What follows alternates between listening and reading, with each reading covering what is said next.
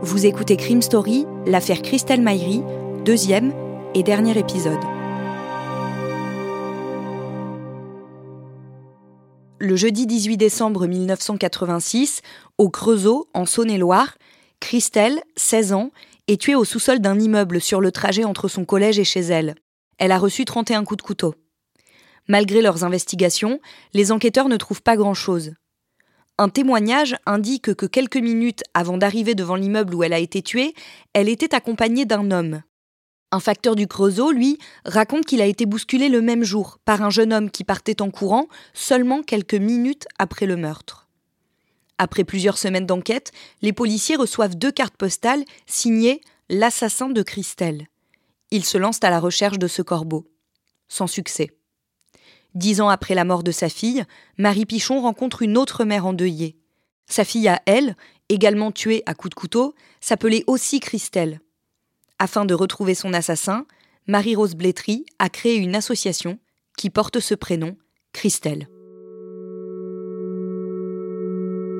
À cette époque-là, près de dix jeunes femmes ont été tuées dans le département, sans que les auteurs des crimes soient appréhendés. Elles sont surnommées par la presse les disparues de la 6, du nom de l'autoroute qui traverse la Saône-et-Loire. Pour mettre toutes les chances de leur côté, les membres de l'association font appel à deux avocats spécialisés dans les cold cases, maître Didier Seban et maître Corinne Herman. Qui sont ces avocats? Alors en fait, ces avocats, ils ont travaillé sur un premier dossier quelques années auparavant, qui était le dossier des disparus de Lyon. Des jeunes filles qui étaient un peu handicapées, elles étaient, euh, placées dans des foyers spécialisés, elles ont disparu, on les a retrouvées après malheureusement euh, mortes. Et en fait, à l'époque, euh, Didier Seban et Corinne Herman, ils se rendent compte que la justice, elle a un, traitement de ce genre de cas euh, euh, non élucidé de ces colcaisses qui est complètement, quasiment néant. C'est-à-dire qu'on laisse les familles avec leurs questions, avec leurs doutes, des affaires non résolues, et ils vont devenir un peu les spécialistes des colcaisses en France. C'est-à-dire qu'en fait, ils vont venir assister des familles à qui on dit bah écoutez voilà on trouve pas. Ils vont être ces avocats qui vont essayer de bouger la justice en disant mais attendez vous pouvez pas laisser euh, des dizaines de familles comme ça euh, avec des questions. Il faut rouvrir les enquêtes il faut des moyens il faut chercher à nouveau. Et c'est comme ça qu'ils ont fait leur réputation. Ces avocats demandent l'accès au dossier du meurtre de Christelle Maïri et là c'est la douche froide bah oui parce qu'ils vont apprendre quoi? Ils vont apprendre que tous les scellés de ce dossier ont disparu. Alors, il y a plusieurs hypothèses. D'abord qu'un magistrat ait demandé leur destruction, comme le dossier avait été fermé par un non-lieu, ça peut arriver. Mais quand ils vont chercher, ils vont pas trouver de traces d'une demande écrite d'un magistrat qui euh, demande officiellement qu'on détruise des scellés qui ont été saisis dans le cadre d'une enquête. Après, il y a une autre option qui est déjà arrivée dans d'autres dossiers, c'est qu'il y a eu un dégât des eaux. Parce qu'en fait, si vous voulez les sceller dans une affaire criminelle, on les met dans des, dans des sacs qu'on ferme avec, euh, avec des scellés, c'est pour ça qu'on les appelle des scellés. Et après, on les stocke en général dans une pièce, dans un tribunal, euh, le tribunal qui est compétent dans la région. On les met dans une espèce de cave ou de local et puis ils attendent là pendant des mois, des années. Euh, et il peut arriver qu'évidemment dans ce genre de pièce, bah, il y ait euh, soit un dégât des eaux, soit autre chose. Donc là, c'est une des options et que bah, comme ils avaient été abîmés par le dégât des eaux, qu'ils avaient trempé dans l'eau, bah, peut-être que le concierge du tribunal, il a tout fichu à la poubelle. c'est arrivé dans pas mal d'autres dossiers. Mais bon, là, évidemment, ça complique considérablement les choses. Corinne Herman, elle dira d'ailleurs que c'est un des moments les plus marquants de sa carrière parce qu'elle va appeler la maman de Christelle et elle va lui dire bah euh, voilà il n'y a plus les scellés en fait les scellés ils ont disparu donc c'est en quelque sorte une nouvelle mauvaise nouvelle et une nouvelle mort du dossier parce que tout ce qui restait qui pouvait peut-être être exploité bah, n'existe plus par la faute euh, de la justice clairement. Et pour résumer, il reste quoi du dossier à ce moment-là? Alors, il reste plus que le dossier papier, et des photos qui sont dans ce dossier papier. Alors il y a des photos qui ont été prises en fait sur la scène de crime hein, par l'identité judiciaire. On a le lacet qui a été utilisé pour l'étrangler. On a euh, la photo du couteau qui avait été découvert euh, quelques semaines plus tard dans un, buisson. C'est d'autant plus euh, idiot et, désolant que ces scellés étaient perdus parce qu'à l'époque on aurait pu les retrouver et les ressortir de la salle du tribunal. Bah, il y avait eu des progrès scientifiques, notamment autour de l'ADN, et on aurait pu sans doute exploiter le couteau en lui-même, le lacet sans doute. Et là on peut pas le faire parce parce qu'on ne peut plus rien prélever puisqu'il n'y a plus de scellés. Début 2003, 17 ans après le meurtre de Christelle Maïri, l'association Christelle embauche un détective privé pour tenter de trouver de nouveaux éléments qui permettraient de rouvrir le dossier. Eric Bellawell reprend tout à zéro et contacte Michel, l'ancien petit ami de Christelle. Il a désormais 33 ans et vit toujours au Creusot. En décembre 2003, Michel le reçoit et revient avec lui sur ses souvenirs, le jour du meurtre et les semaines, puis les années qui ont suivi. C'est alors qu'il lui fait une confidence étonnante. Michel raconte que trois ou quatre ans après la mort de sa petite amie, une connaissance est venue l'aborder à une fête. Il s'est accusé du meurtre de la jeune femme et lui a proposé 2000 francs en dédommagement pour sa peine. Cette connaissance s'appelle Jean-Pierre Murat. Le détective demande à Michel pourquoi il n'a pas signalé à la police cette étrange conversation. Il répond que Jean-Pierre Murat est connu pour ses consommations abusives de drogue et d'alcool et qu'il ne l'a pas cru. Éric Bellawell se met en quête de rencontrer ce Jean-Pierre Murat. Il le trouve chez son père, où il habite toujours, à 36 ans. Peu après le meurtre de Christelle, il est parti travailler en Suisse pendant deux ans, mais revenait régulièrement dans la région pour rendre visite à sa compagne de l'époque et à leur fils. Face au détective, Jean-Pierre Murat ne cache pas son intérêt pour le meurtre de la jeune Christelle. Il pose beaucoup de questions, demande si le meurtrier a été arrêté. Dès que les propos de Michel et la rencontre avec Jean-Pierre Murat arrivent aux oreilles de maître Corinne Herman, celle-ci s'empresse de faire part de cette potentielle nouvelle piste à la justice. Pourtant, il faut encore attendre 4 ans avant que Jean-Pierre Murat soit entendu. Pourquoi est-ce que c'est aussi long Il y a plusieurs hypothèses. Peut-être qu'à l'époque, il y avait des dossiers plus prioritaires euh, que celui-là, ce qui peut toujours être surprenant. Il y a une autre hypothèse aussi, c'est que ce tuyau, cette piste, elle vient d'un privé, d'un détective privé et pas de la police elle-même, et que souvent, euh, les magistrats, les services d'enquête n'aiment pas trop quand eux, un détective privé trouve un élément qu'ils n'ont pas trouvé eux pendant des années d'enquête. Donc il y a toujours une, certaine réticence à aller vérifier une piste qui vient d'un détective privé, on prend pas trop le truc au sérieux. Donc voilà, c'est sans doute ça qui a fait que la justice a encore une fois largement traîné des pieds pour aller vérifier cette piste. Jean-Pierre Murat est entendu une première fois brièvement en 2007. Oui, à peine plus de trois heures, hein, donc c'est pas c'est pas une grosse audition. Il n'y a pas beaucoup de pression euh, qui est mise sur lui. Alors lui, il va dire, euh, moi je connaissais pas euh, Christelle. Ce que raconte Michel là sur cette soirée où je serais venu le voir, c'est n'importe quoi, il ment. Donc Bon, évidemment, on peut se dire à ce moment-là, on va organiser une confrontation euh, entre Michel et, Murat, comme ça on saura peut-être le fin mot de l'histoire. Le problème, c'est que Michel, il est mort six mois avant d'une crise cardiaque, donc en fait, on peut plus organiser évidemment cette confrontation, et on n'a pas vraiment d'autres éléments sur Murat, donc il va ressortir libre de cette audition très très courte. Il ne va plus rien se passer jusqu'en 2009 et l'arrivée enfin d'un nouvel enquêteur. Il s'appelle Raphaël Nedilko. Qui est-il? Alors lui, il vient du prestigieux 36 euh, quai des Orfèvres à Paris, où il travaille à la brigade criminelle, il débarque, euh, il est nommé, il arrive à la police judiciaire de Dijon, euh, et il va commencer à regarder un petit peu dans les dossiers en souffrance, parce que c'est un, flic qui aime bien, qui aime bien fouiner, et il vient d'une brigade criminelle qui est assez prestigieuse et qui a l'habitude des enquêtes compliquées. Là, on est 23 ans après le meurtre, euh, il croit pas beaucoup à la possibilité de trouver quelque chose, mais il va quand même se, se dire, bah, je vais tout reprendre, je vais tout relire depuis le début, et puis peut-être que je vais trouver quelque chose que les autres n'ont pas vu. Et comment est-ce qu'il relance l'enquête sur le meurtre de Christelle Maïri alors, il va raconter que pour se ressourcer, comme il le dit, pour comprendre l'importance de trouver le, meurtrier de, Christelle, il va aller sur sa tombe. Ça va lui donner une forme de, courage. Il va quelque part euh, sans doute se passer un contrat avec lui-même de dire voilà, il faut que je trouve la personne qui a tué cette jeune fille. Et il en fait ce que font des fois des policiers qui travaillent comme ça sur des affaires compliquées au long cours. Il va en faire une espèce d'affaire personnelle, de défi personnel. Donc, il va rouvrir toutes les pistes qui ont été euh, explorées. Euh, il va essayer d'en trouver aussi de, de nouvelles. Et puis, au fur et à mesure, de refermer euh, une à une celles qui lui semblent pas être les bonnes.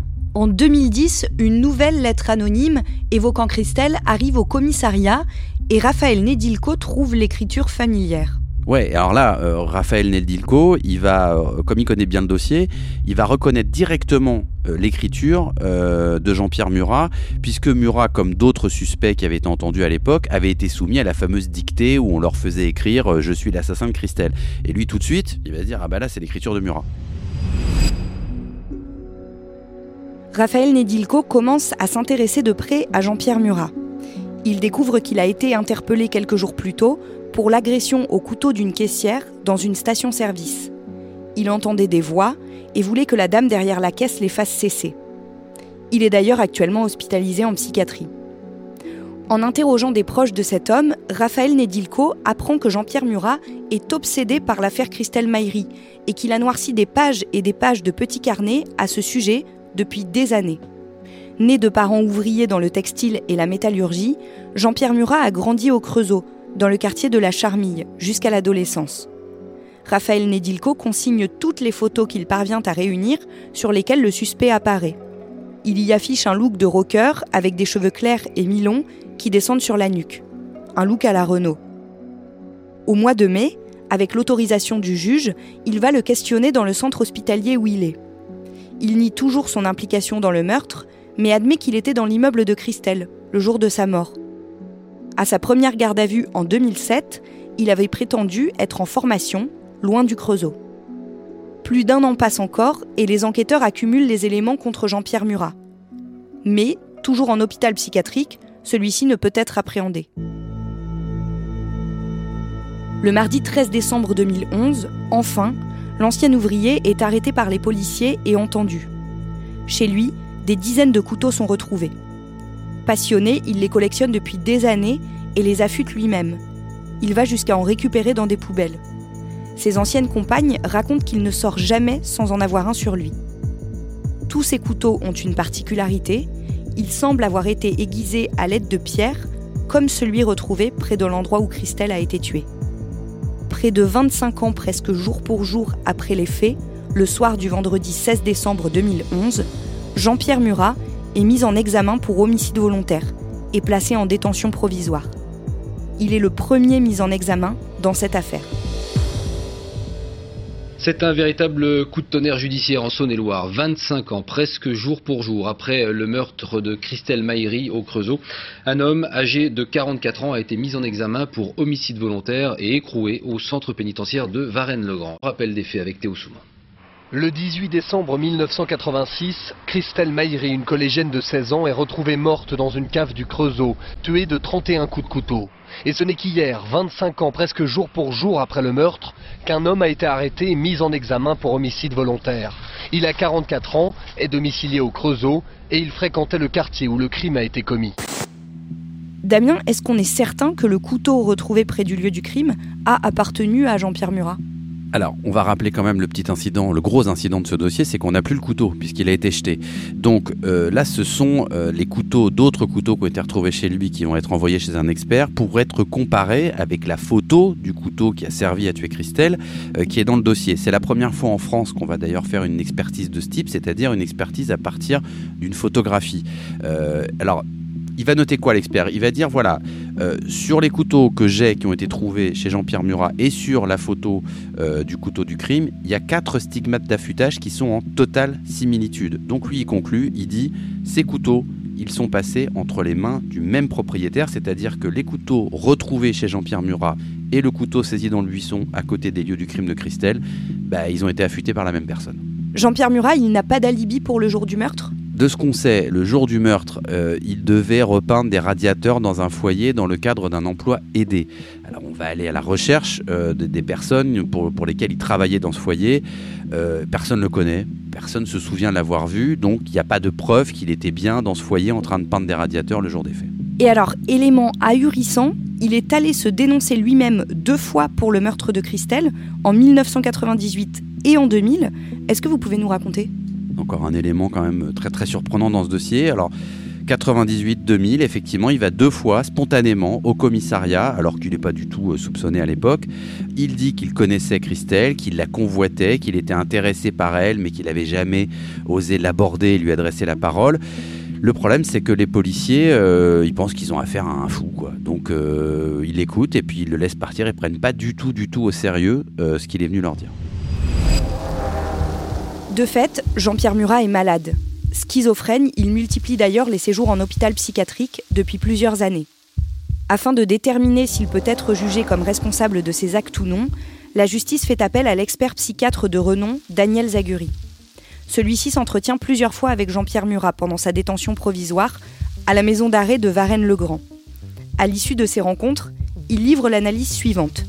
Les premiers symptômes de la maladie sont apparus chez Jean-Pierre Murat au début de l'année 1989, donc deux ans après le meurtre de Christelle. Son discernement n'était pas aboli au moment des faits, Jean-Pierre Murat est accessible à une sanction pénale. Le mercredi 10 juin 2015, le procès de Jean-Pierre Murat s'ouvre devant les assises de Chalon-sur-Saône. 28 ans et demi après le meurtre de Christelle, c'est un aboutissement pour sa mère. C'est le procès du meurtre d'une jeune fille commis il y a près de 30 ans un meurtre sans témoin et dont les scellés ont été détruits avant que l'enquête ne soit réouverte dans les années 2000.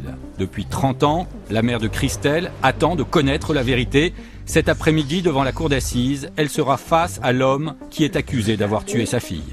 Je vais faire mon possible, mais voir ses mains qui ont imaginé les mains en train de faire du mal à ma fille, je crois que tout ça, ça va être dur. Pendant les 9 jours d'audience, Jean-Pierre Murat continue de nier.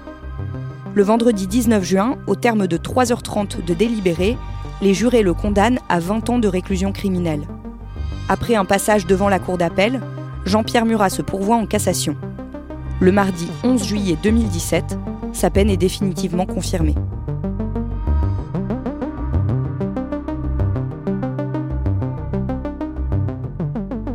Vous venez d'écouter Crime Story, le podcast fait divers du Parisien. Avec à la production Thibault Lambert, à la réalisation Julien Moncouquiole et à la rédaction en chef Jules Lavie. Un épisode raconté avec Damien Delseny et un podcast à retrouver chaque samedi sur le site leparisien.fr et sur toutes les plateformes d'écoute. Vous pouvez également trouver sur notre site les références qui nous ont permis d'écrire cet épisode.